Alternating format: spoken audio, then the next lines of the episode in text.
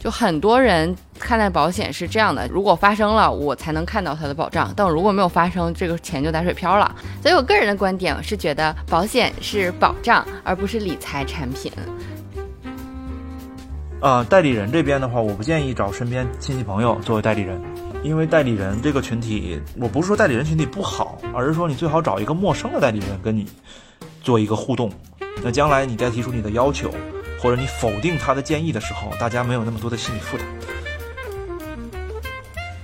严肃对待保险，它不是它跟你买的基金、买的股票、买的一系列复杂衍生品的原理是一样的，同时。自己学习一些保险知识，要有自己的观点，不要寄希望于一个陌生人帮你打点好一切，而且不出错。是一档嗑着瓜子儿讨论生老病死的播客节目，我们会尝试在轻松坦诚的对话中，讨论如何优雅坦然地应对从中年到老年的各种变化，无论是自己的还是父母的。在上期节目中，我们从中立的视角讨论了如何看待保险以及保险产品。作为中年人，应当如何一步一步搭建自己的保险安全网？这一期我们将继续讨论如何选择一款让人放心的下的保险产品，以及未来有哪些产品值得中老年人关注。接下来是本期的正式内容。那么问题就来了，多数人就是我有一个大概的预算，或者说有一个心理的预期价位吧，在这个价位之后再去看说，哎呀，我是不是挑一个大保险公司的？其实大家最关心的是我出了问题能不能赔，但是不出问题的时候，除了朋友推荐就没有别的办法说能不能赔。这里面就不得不提到某一个中产、中高产阶级非常喜欢的，嗯。品牌某邦，它的产品其实，在业内人士看是贵的，甚至他自己的公司的人会说，我们的产品除了贵，没有别的缺点。就是，但是它的理赔体验可能真的很好，以及它的代理人的这个呃协助理赔的这个过程也让人体验非常好，所所以很多对，所以很多人就会呃口口相传，就是你也不要麻烦了，反正就买它吧。嗯嗯，所以对于没有买某邦的以及追求更高性价比的朋友，Rocky 同学有什么建议呢？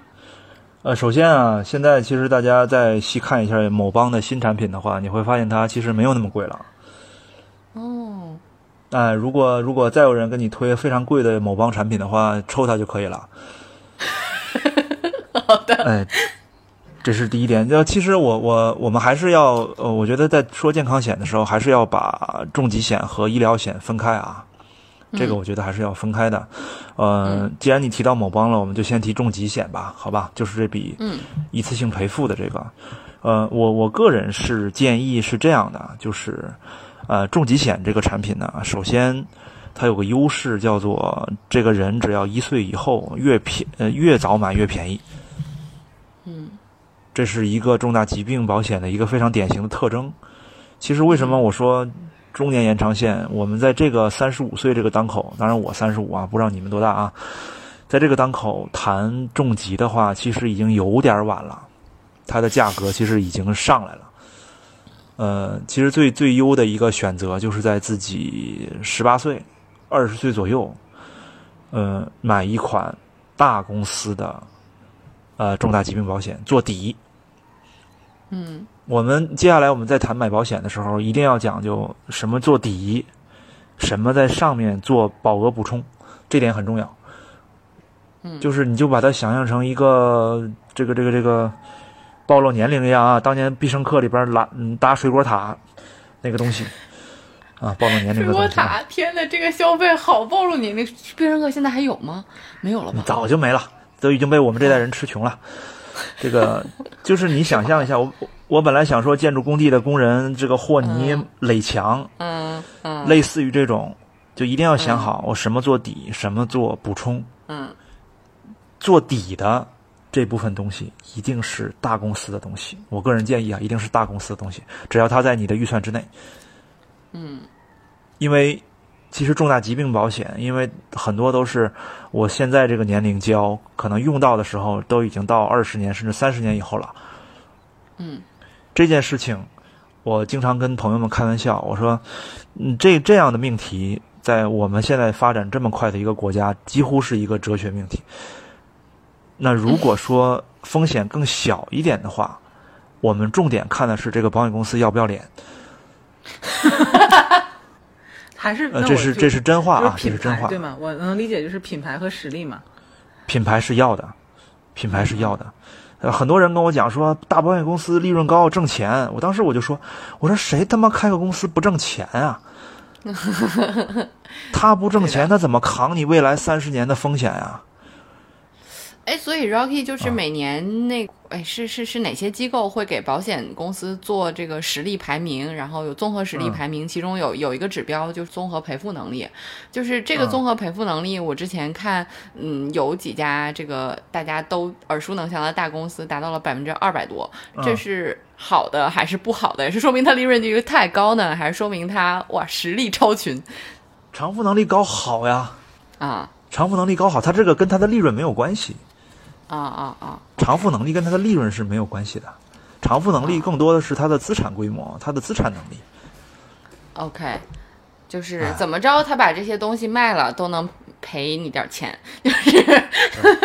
就所以这种百分之二百多的、百分之一百五以上的，就是属都属于有应该还不错的。其其实是我就这么讲吧，就是说，呃，为什么我们在我们国家，嗯，是在重疾险这个产品上首选买大公司的呢？一会儿医疗险我也讲为什么首选大公司的，就是因为我不是讲说我迷信品牌，是从它内部结构来讲。第一，一个大公司它的品牌推广是非常广的，对吧？那一旦出现杂音的时候，它扑灭这个杂音的成本是很高的。嗯所以呢，我们就俗称叫要脸嘛，对吧？嗯然后呢，嗯嗯，对于监管来讲，嗯监管对它的这个命令，它是会非常遵守的，相对正规以及，呃，就是正规嘛，就是监管管他的时候呢，他也得遵守。甚至很多大的保险公司，他的很多领导跟监管之间的领导经常会互调的嘛。嗯嗯在这个情况下，他一定会懂事儿啊，尊重。再退一步讲，万一这个保险公司将来真的由于种种原因出事儿了，国家一个大的一个小的，你说他先救谁？嗯嗯啊，这是这是最实际的问题。我经常会看到一些保险公司，呃，这也是我去年年底最疯狂的时候被我问的最多的问题，就是，哎，某个公司的产品那么便宜，为什么不买呢？我说你可以买，但是你买了以后呢，千万别觉得自己就高枕无忧了。你真的有钱的时候，你还得买个大公司的。我坚决不相信某一些由一批房产公司、房地产公司作为股东组成的保险公司能够长治久安，这是打死我都不信的。啊，具体的我就不点名了，对吧？一个干着短期生意的公司，投资组成的一个保险公司，我是坚决不不会长久信任他的。嗯，这里面我稍稍帮大家这个展开解释一下，就是保险公司它之所以保险公司的投资是跟所谓的短期投资不一样，是因为保险从监管的角度，对于它收到的这个呃保费是有投资的要求的，就是你你卖的，比如说重疾险，你是要保证大家二十年、三十年的，那么你从收回来的保费里面去做投资的时候，那你要考虑二十年、三十年的这个收益去计算的，这这保险公司它的投资是有自己的一套逻辑的，嗯，对吧？啊，对，所以我我是建议最直观的建议的话呢，如果是你想买一个重大疾病保险，我如以三十五岁为基准的话啊，因为每个年龄都不一样，以这个为基准的话，呃，我建议相对合理的预算范围是这个呃八千到一万五之间每年保费。比如说你交二十年，呃，保终生的这样的这样的区间的话呢，八千到一万五之间呢，会让你的买的产品应该是相对安全的。在这个区间里面，呃，如果你有预算能够保证的话，可能比如说你接触的各种各样的渠道代理人给你推一堆产品，你挑一个牌子最大的买了就行了。嗯哎，某邦某邦它之所以，呃，从我的业内的感觉来讲，它之所以能够维持它这个状况，是它另外的一个原因。这个我展开说几句啊，就是，嗯它之所以能抓住高端客户卖高价的产品，跟它组织的那批代理人是很有关系的。嗯基本上友邦的比较优秀的代理人，他和客户之间是没有社会阶层落差的。嗯嗯所以大家站在一个平等的角度去沟通的时候呢，很多保险的价值，其实别的公司的产品的价值也是同样的。你把前十的寿险公司拉出来，它的服务几乎是一样的，没有所谓的谁跟谁差太多。嗯，但是由于这是一个我们叫行为心理学的问题，就当当我对面给我推销这个产品的人跟我的社会阶层，我认为差不多，可能我听他多说几句，嗯然后我对这个价值就认识的很充分，但并不代表别的公司没有。嗯这是我个人的一个理解啊。说友邦他花了大量的钱在哪儿呢？在于维护他的代理人人群体的社会地位和社会阶层，以及社会感觉。嗯他花了大量的钱留在了这个这个这个地方，同时留了大量的利润回输给香港。所以 Rocky 你就提到了很重要一个点，就是我从哪儿买，是找代理人买，还是找现在互联网上的，比如说我我随便很多人说我要买个保险，他就去嗯搜这个、这个保险的名称，或者去搜这个某个保险类型的这个名称，搜完之后就会出来，比如说像一些平台类的。呃，就是类似于比价网站吧，对吧？是这样的地方，那属于是所谓的中介。然后第三方中介或者互联网平台，然后再有呢，就是这个直销性的，比如说我至少听过这个各大什么平安啊、人保啊，对吧？这个呃、嗯还有什么太太保啊之类的，就这些可能大家耳熟能详的名字，然后或者周围可能刚好有人在这些地方做代理人的亲戚朋友，然后就去检索，然后去这个地方购买，或者是就是杀熟这个朋友介绍说啊，至少这个人不会骗我，然后那我就去嗯买这家公司的，就嗯合理的角度，哪个渠道会更好呢？呃，我个人建议你打底的产品，就是给自己做最初的打底类的产品的话，我在现在这个阶段，我还是建议从代理人那里去着手，因为、呃，至少从我目前了解到的，相对好一点的，或者说基本盘稳定一点的产品，它不对互联网开放。我举个最简单的例子，就是上海本土的一家最大的保险公司，呃，太保。它的十五年期的这种医疗险产品是不对网络开放的，你只能找代理人才能买得到。OK，对，嗯但代理人呢？哎呃，对，您您先讲完代理人。啊、代理人这边的话，我不建议找身边亲戚朋友作为代理人，我坚决不建议这个这个东西。啊、因为代理人这个群体，我不是说代理人群体不好，而是说你最好找一个陌生的代理人跟你做一个互动。那将来你再提出你的要求，或者你否定他的建议的时候，大家没有那么多的心理负担。嗯这是一个非常实操的建议。嗯那像多渠道铺开的这种产品的啊话，保险产品，比如说我可以找代理人买，我也可以直销或者什么买，它的价格啊上、或者说它理赔条会有隐含的不一样的地方吗？就我在互联时候不，嗯，互联网渠道的佣金一定是高的，嗯嗯，也就意味着你懂的，明白，嗯嗯。哎，所以就是说，我们一般建议就是，呃，你可以考虑就是找线下代理人，找大公司的代理人呢，给你自己做一个基本盘，基本做好了以后，如果你还有闲钱的话，请在互联网上自由选购。啊，这个时候你在互联网上你就来劲了，就是你挑哪个保额高，哪个便宜，你就往死里弄它就可以了。那互联网上会不会理赔的时候就比较困难，就是因为找不到人工入口？啊，这个问题呢，我个人是觉得，嗯，不要想太多，因为，呃，你到最后引起你困扰的往往是大大金额的嘛，对吧？嗯嗯。当你面对一个大金额的候，时候，稍微让你麻烦一点，麻烦一点，麻烦一点吧，嗯，他还能怎么着呢？嗯对不对？好的，你最麻烦的无外乎打银保监会投诉电话嘛，打完以后你进入绿色通道，你不就赔了嘛，对吧？嗯，对，就是好的。所以我，我自己的感受就是，从我就是从这个名称定义上，我会觉得代理人他其实是拿保险公司的钱的，因为他是保险公司的直营这个销售哎渠道。然后呢？中介就是现在有一些保险中介，甚至中国现在也开始在呃推动，就是保险代理人向独立经纪人的这个角度去去发展。比如说像明亚经济，是不是就是专门他有一群保险代理人？那他从我我这个佣金的角度，我更觉得他应该是替消费者去向。呃，B 端保险公司去争取更优秀的价格或者更好的产品的，就我觉得理解啊，字面上理解是。然后是第三个就是呃互联网平台，那它就是流量入口，那它本身的消费走的就是反正我有流量，说白了两边的便宜我都有点占。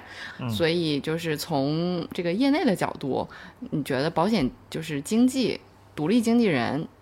他们真的是可以为消费者争取更多的好的产品和价格吗？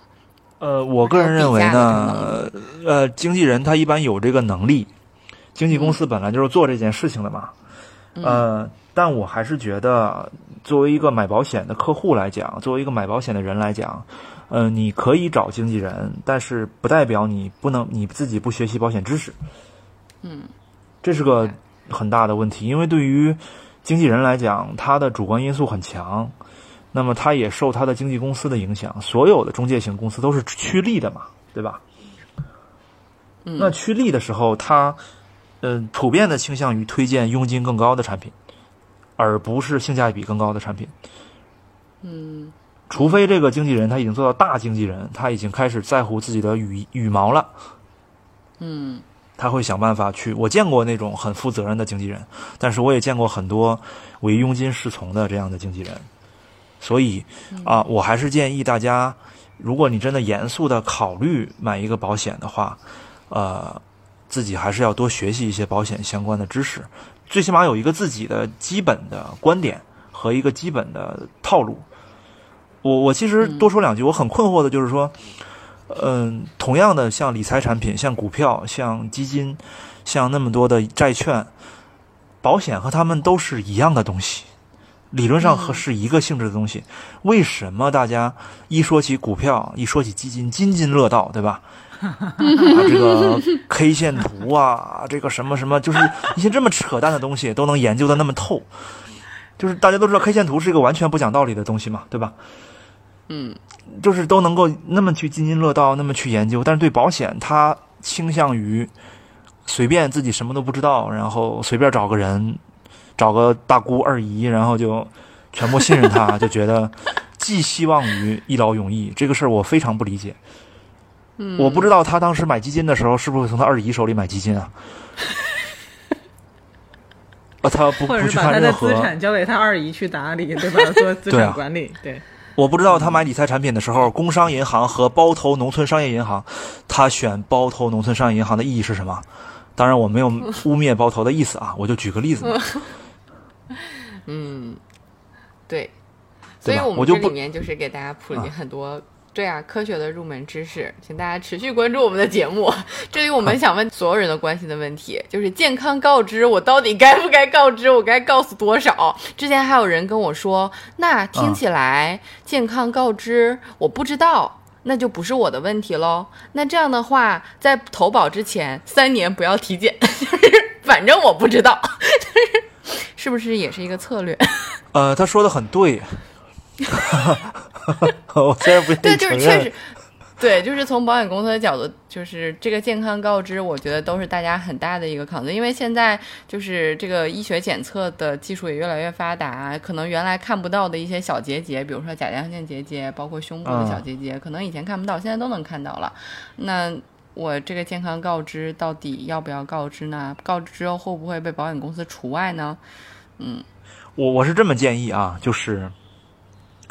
如果在投保的时候已经真的知道自己已经确诊了某些疾病，尤其是已经去三甲医院看过的，嗯，治疗过的，嗯，嗯，该老老实实填还要老老实实填，嗯，因为什么？因为国国内现在互联网就是这个医疗数据联网这件事情，呃。除非除没有人希望最近这两年自己就生大病要赔钱吧，对吧？嗯，如果你把眼光放在五到十年以后的话，那个时代应该是一个全国医疗数据联网的时代。嗯，所以在这个情况下，如果现在真的已经确诊了这样的情况的话，除非你有本事再回到那个医院，让医生给你开个误诊的，再再再诊疗你一次，然后说，哎呀，不好意思，误诊。同时就留下了这个记录，就是能留下这种证据的话，我建议你如实的填啊，这是对于广广泛的情况啊。然后如果你只是疑心自己怎么怎么样，或者没有明确知道的，你就填否。嗯，好的。所以整体来说就是信息，嗯啊，再补充一句啊，就是保险公司重点核查的是两年之内出险的这个人群。对，我也相信，其实保险公司这种反欺诈能力其实也是很强的。也不要觉得自己在那个上面打一个勾或叉就能够。他不欺诈你就不错了，同志们。对。就是保险里面有一个叫最大诚信原则，就是双方都本着诚信的原则来，但是各自有各自的跟婚姻一样，是吧？各自有各自的信息优势。对，在我之前谈没谈过男朋友？没有啊。不重要。哎，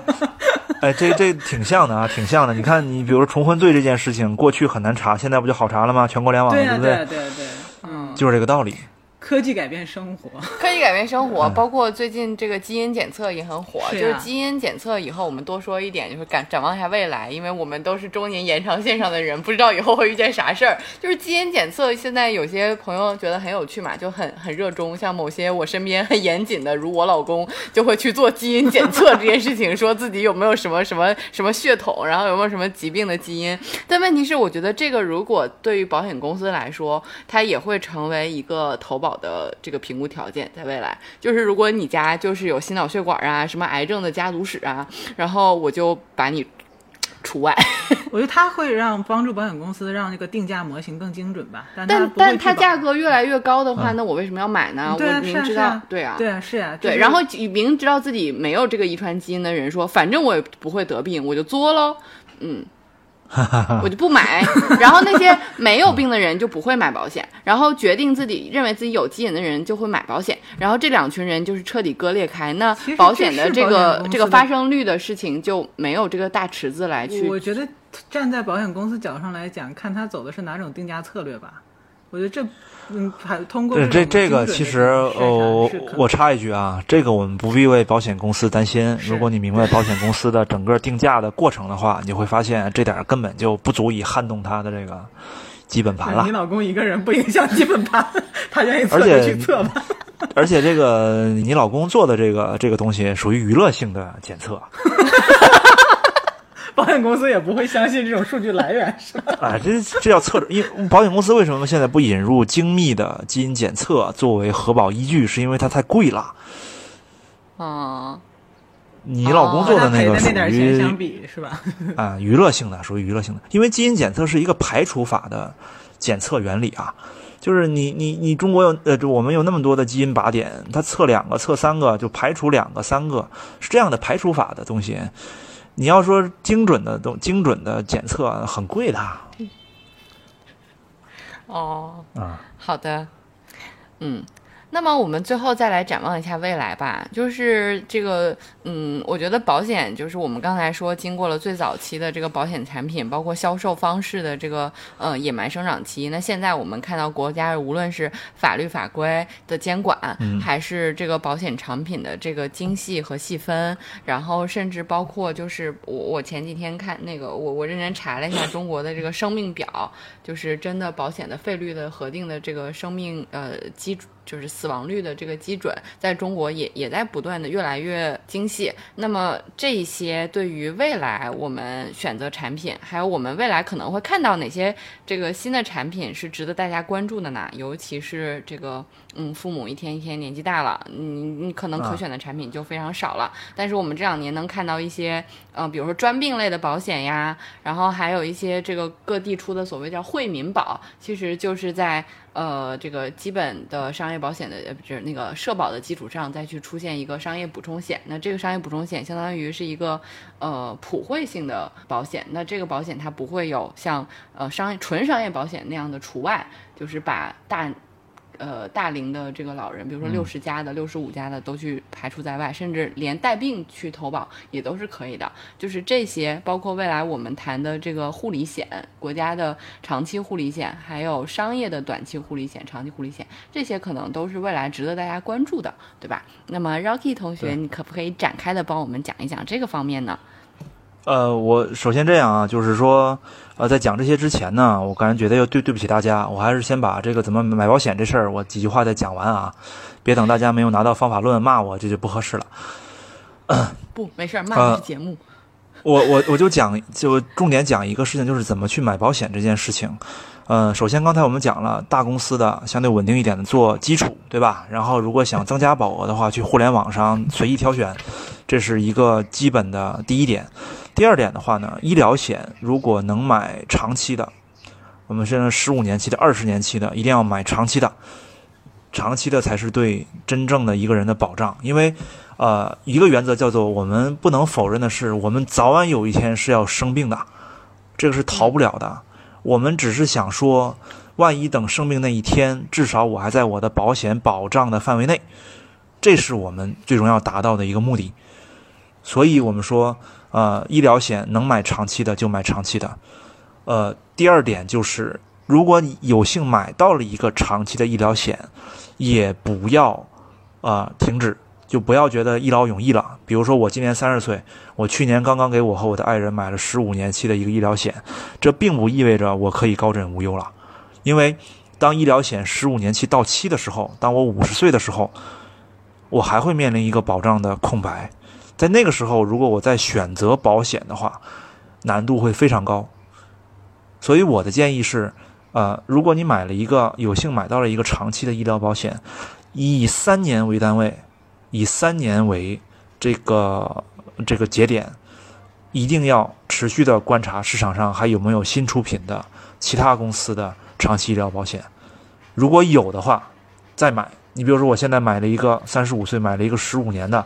当我三十七八岁的时候，我会再看看一看有没有二十年的，我再买。趁着我在健康的时候，我每三五年我都持续的买下去。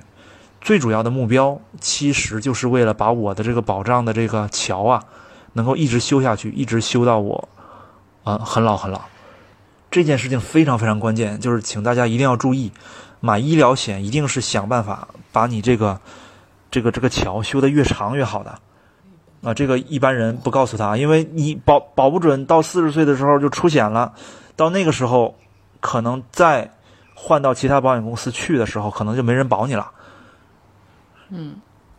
对，就是本节目没有任何保险公司赞助，啊、就是我们纯粹是给大家分享一个缓解焦虑，以及就是在面对现在有限的，就是中国的保险行业还在随着中国的这个经济和这个消费水平的提高在发展，所以就是我们在等待新的更好的产品出现之前，就是有一套自己的这个呃完成保障的这个消费操作方法。没错，没错，所以这个跟大家还是要。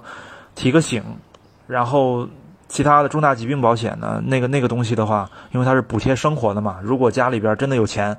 嗯、你不考虑也行。重点要考虑的是那些还有点闲钱，平时呢生活也比较懒散，自觉攒钱无望的那批人，我建议你买重大疾病保险，就当保险公司强制你给你攒钱了。嗯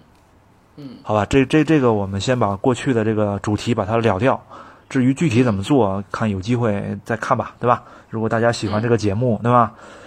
嗯，这个这个留言过万，投币过万的话，要求加强烈要求嘉宾返场。哎，我我我们再聊。然后新型保险的话，我重点讲几个。第一个惠民保，呃，惠民保我本身对这个产品颇有微词啊，因为这个产品从基本盘来讲，它就是一批。不太狠、不太认真的财险公司，注意啊，不太不太认真的财险公司，加上一批中介的第三方机构，跟当地政府之间绝大多数啊形成了这么一个短期的交易。呃，从我们的角度来讲，老人家如果有一个地方的惠民保竟然说老人家生病都能买，赶紧给他买上，反正也便宜，对吧？嗯。呃，咱自己呢，如果你觉得吃个串儿的钱买买买就买无所谓，但如果你自己已经有了医疗保险的，就是那种买过商业医疗保险的，这笔钱就不用花了，因为它的保障保障的水平一定没有你买的保险高。医疗险是个什么东西啊？医疗险是一个买一份就够了的东西，一定要注意，不是说你买了五家公司的医疗险你就有五百万保障，不是的，它赔偿有个先后顺序的。医保赔完了，商保赔，商保 A 赔完了，商保 B 才赔。基本上你到商保 A 那个第一个商业保险给你赔完，就没什么好赔的了。嗯，所以就是咱这玩意儿有瘾的就就不需要了，就这个 就不攒着没有用它跟重疾不一样啊。嗯，所以惠民保这件事情，我个人建议就是家里有老的的老人家，赶紧给他买上。对，家里已呃经有这个被其他保险就是拒保的，对。是可以带病投保去买惠民保，就是它就是一个更多的是普惠性质的这样的一对对对家里有老人的，尤其是七老八十的，赶紧的闭着眼睛买，因为这东西一定要抱着一个过这村儿没这店儿的心态去买。据我了解，现在有些公司已经顶不住了。对，多数的惠民保都是啊一年期，而且也没有，就就是现在大家都到处都在推出，但是没有任何公司说它到底是几年，对吧？对，这这都是一年，绝对都是一年。嗯嗯你看看那帮公接的公司，你就知道啊都是一年。嗯，所以这这件事情本身来讲，不是个长久之计。嗯，家里有老人的，嗯赶紧抱着抱着薅羊毛的心态整一个就可以了。嗯啊，这是惠民保。嗯另外的呢，就是说，呃，希望大家重点关注一下，呃，自己家乡的长期护理保险。嗯一定要重点关注，因为最近啊，其实我接到了很多，呃，保险公司朋友的电话，这个有当高管的，有很高很高的高管的，给我打一电话说家里边老母亲脑梗了，瘫在床上了，这个希望重金找护工，问我们这边能不能帮忙。我当时给他第一个反馈就是，大哥，你先别着急，你先看看你当地的长期护理保险政策，先把那个申请了。嗯啊、这个解释一下，长期护理是个什么概念啊？它其实就是说，人由于生病或者意外到了一定年龄之后，如果失去了生活能力，比如说瘫痪在床啊，啊，失去了自理能力啊，呃，这个保险会给予这个被保险人一定的经济补贴。更重要的是，他会给这些人他需要的服务。嗯这个很重要，因为为什么提醒大家关注护理相关的保险，尤其是关注这个保险有没有可能给你带来服务是很关键的呢？这是跟我们国家养老资源紧缺有关的。这一块，其实在我个人看来，这是我们非常大的一个问题，就是我们国家富了，我们国家很有钱，但是面对养老老龄化这个问题上，我至少个人认为，我们在这方面的财富的储备是远远不够的。我们在嗯没有老龄化的时候，骂欧洲、骂美国、骂日本，说他们笨啊、混蛋啊，说什么什么什么母猪什么什么国，这都是不科学的。海外人没有那么笨，他们只不过是被老龄化拖垮了而已。嗯，这件事情在我们国内即将上演啊，所以，所以我是认为，就是如果你的家人、老人是在省会一级的城市生活，或者有幸是在北京、上海、深圳、广州这样的城市生活的，呃，我相信你最大的幸运就是你生活在了一个有啊、长期护理保险政府覆盖的这么个地方。还有丰富的这个养老服务资源的地方。呃，丰富的养老服务，尤其是如果有幸生活在北京、上海、深圳的话，尤其是北京、上海，会非常非常的幸福，在在晚年，因为国家会掏大量的金钱、物力、资力，帮你去配备养老保障和养老服务，尤其是失能以后的服务这件事情，是非常关键的。我们本身其实就是一家专门做养老服务的公司。我经常跟朋友说，我最担心的是我的成长速度，我赶不上老年人的需求。呃标题，这是一档融资节目吗？啊不是不是不是已经融融到了，已经融到了。对，这这这个没有任何意思啊！我就是讲，就是说，呃，这是我需求需求很大。嗯，对，我真心担心的一点，因为我们现在的整个对于养老护理方面的供给是严重严重不足的。嗯，我每次回家，我的家人跟我讲说啊，我将来不麻烦你，我住养老院，我都跟他严肃的讲，我说对不起，你住不进去养老院。是的，应该就是上周吧，民政部做了记者发布会，就是针对“十四五”呃民政部分的那个记者会。然后其中关于养老部分很重要的一个，第一次在“十四五”规划里面，就是五年规划里面提出来的概念，就是大力发展家庭养老床位，就是家庭护理床位。这个就是跟原来的经办养老机构，然后养老机构的床位保障，这个完全不是一个概念了，就是那个成本太高了。你家庭护理床位的概念是指在你的家中原有的居住环境里面做一定的呃应急措施的改善，呃呼叫系统嵌入，然后还有这个把护理的资源送到家家中来，就这一系列的措施来降低大家的养老成本。然后，所以大力呃发展的就是居家上门的这部分的服务，嗯，呃，是的，所以这块请大家重点关注一下，因为呃，第一步吧，就是先从自己的城市，尤其是你是在省会城市生活的或者直辖市生活的，先去首先关注一下你所在城市的政府长期护理保险的政策，百度上都有，都能查得到。这一点脑子里边一定要有一根筋，就是万一将来自己家里的老人出现了什么问题的话，需要卧床，长期卧床的话，首先想到去为自己家的老人申请长期护理政策。这个用完以后，就是一旦申请上，你会知道他，你才会明白他对你的生活是多么大的一个帮助和安慰。对。就是就是长国家的长期照护保险，虽然不能提供所谓的你想象中的二十四小时住家护工保姆，但是一定程度上它是可以呃减轻这个家人很大一部分的照护负担的。就是一些比较难操作的个人的，比如说洗浴啊，包括老人的体重也比较重，那你去给老人去擦浴啊，包括一些医疗级的护理，可能也不是所有的家人都能够操作的。那这个国家通过国家的长期照护保险是可以解决的。那么未来很多这个大家的这个需求，可能国家长期照护保险不能完全满足，可能它一周只能提供一次、两次、三次、五次这样子的一个呃福利服务。那福利性质的服务之上，如果你还有更强的需求，那可能就要去通过商业护理险。来补充，那这里就是 Rocky 刚才提到的，就是商业的短期还有长期护理险。那对于商业保险公司来说，它需要一段的时间去积累，呃，这样的一个呃服务的发生率、服务的成本，然后再去完成呃商业护理险的研发和产品定价。那最早期可能会先出现的是商业的短期护理险。然后再出现长期护理险，对吧？所以这个可能是大家慢慢在呃未来需要去关注的一种保险类型。没错，那这个就今天咱就不讲太多了，就是请大家先关注一下吧。嗯，我只是最后就想说，对于我们很多健康的人以及父母健康的人，我的一句忠告是：你现在脑中的需求，那叫你想象的需求；你现在脑中的风险，那叫你想象的风险。所以呢，在这方面呢，不要太封闭自己，有条件的可以去探望一下生过病的朋友，以及家里面有瘫痪在床的父母的这群朋友，去好好的看一看。千万不要被你脑子中的需求所所蒙蔽。